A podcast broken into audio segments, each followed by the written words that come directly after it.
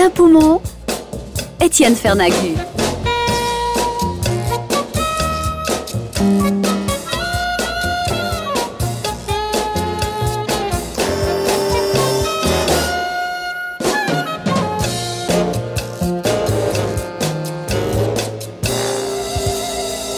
Non, je ne veux pas dire que je suis parti pour Voxinox, mais comme je suis parti en revenant, j'ai pensé à Voxinox et je me suis dit, tiens, on va raconter quelque chose, et bien quatre jours.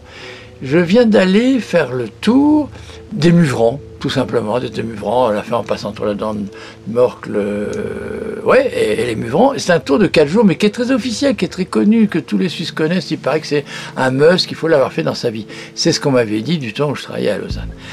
Alors, je connaissais des gens qui l'avaient fait, qui m'avaient dit, mais tu verras, c'est génial, c'est formidable. Bon, très bien. Et puis, là arrive le printemps, il faut se dérouiller les, les genoux, les muscles, qu'est-ce que je fais Je dis, bah top, on va partir faire le tour des Muvrans. Seul petit problème, je ne sais pas si vous avez remarqué, mais en 2013, il reste de la neige absolument partout. Donc ce qui devrait être au départ une simple balade en pâturage avec que des vaches, et de, de droit chemin, paraît-il un peu aérien, ça s'est transformé que à partir de, 1800 mètres, il y avait encore de vrais, vrais, vrais grands couloirs de neige, de grandes étendues de neige, qui fait que ça se transformait en une petite aventure semi-alpine assez rigolote. Alors, euh, on est parti de. Pont-de-Nant, c'est au-dessus de B. Voilà les mines de sel et tout ça. Et euh, quand on arrive à Pont-de-Nant, bah, on sent qu'on est en train de s'engager sur une boucle, parce qu'à droite, on voit que c'est par là qu'on va revenir, puis à gauche, on dit bah, c'est par là qu'il va falloir aller. Alors quand on est face à un dilemme de ce type-là, bah, on s'assoit, il y a un café, et puis on se fait servir un café en se disant que c'est le dernier café à peu près civilisé avant 4 jours comme il est à peu près civilisé, le serveur, ça devait être le début de la saison, je ne sais pas si c'était anglais avec sa patronne, mais il était aussi aimable qu'un serveur de bistrot sur les Champs-Élysées à Paris. L'accueil parisien, vous voyez? Vous voulez quoi? Un café, vous voyez? La gueule, quoi.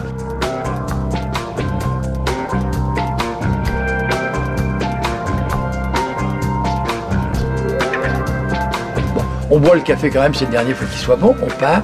Et effectivement, le tour est tout à fait sympa. Alors la première étape, c'est pas du tout la plus pénible. Je vais vous faire un petit résumé euh, des, quatre épisodes. Euh, faire le tour, je reviens à l'histoire initiale, à tout de suite, ne vous impatientez pas. Faire le tour, c'est quatre jours. La moyenne, je parle en moyenne. Hein.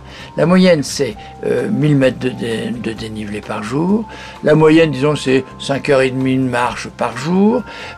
et la moyenne, c'est 12 km et demi par jour.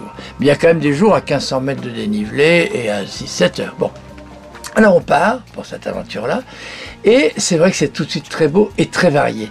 Alors on va passer par exemple sur la première étape, on va passer par des endroits, euh, bon moi je me souviens plus exactement, il y a déjà quelques jours, vous savez quand on randonne on rêve, alors on prend pas de notes, on se souvient pas de tout, mais quand même il y a le pré Richard à 1535 mètres, ça c'est magnifique. Il y a aussi le col des essais, moi j'ai trouvé ça somptueux. Et puis enfin le pas de cheville, ah ça le pas de cheville c'est parfait, puis là après ça on descend sur d'Herborance, et là d'Herborance euh, on se dit il faut avoir vu une fois dans sa vie. Alors comme je savais qu'il fallait l'avoir vu une fois dans sa vie, j'étais allé en voiture. Et là, déjà, rien qu'y aller en voiture, on se dit dans une pipe, mais c'est l'endroit le plus paumé au monde. La route, on se croise pas. Il faut prendre les horaires du carte postale pour être certain de ne pas le croiser. Hein. Et elle est taillée dans le rocher de façon tout à fait étonnante. Et on arrive dans un endroit où il y a eu ces fameux éboulements. C'était en 1700 euh, par deux fois en 30 ans, énorme. Et c'est un lieu, c'est vrai que Ramu en parle bien. Tout ça, c'est assez émouvant d'être là, juste en dessous des Diablerets. Mais il y a un hic je vais vous dire, chers auditeurs, il C'est quand on arrive à un endroit d'Herborance, en plus c'est pas haut, hein, et il y a la route. Donc d'Herborance c'est 1513 mètres, et il y a la route qui arrive. Et que là le refuge, je me suis dit, mince zut, euh, pas top. Parce que quand il y a la route qui arrive juste en dessous, on s'attend à avoir des douches bien chaudes, à avoir un peu de place, à ce que ça fasse pas un refuge paumé où tout est difficile à, amener. Hein. Il y a des refuges, c'est quatre rotations d'hélicoptères par saison. Lui, s'il veut, tous les jours, c'est carte postale. Donc le refuge de Derbance, sympa l'accueil, sympa, des gens sympas, pas top. Et c'est ça l'avantage, c'est que maintenant je l'ai fait, en fait, il faut arriver à Derborance, casser la croûte, marcher une heure, euh, prendre une heure de marche en plus, et puis filer. Et à partir de ce moment-là, là, ça, là, ça, ça, devient tout à fait sympa, surtout qu'après, il y a un refuge formidable.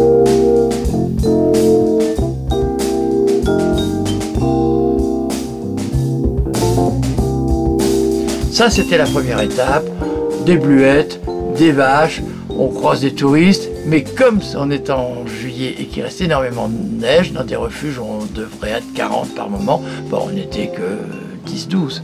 Et il fallait que des gens qui n'aient pas peur de la neige et pas peur parfois de... C'est, nettement plus compliqué que quand on le fait quand il n'y a pas de neige. Le prochain épisode, bah, c'est forcément celui qui va suivre celui-là. Plus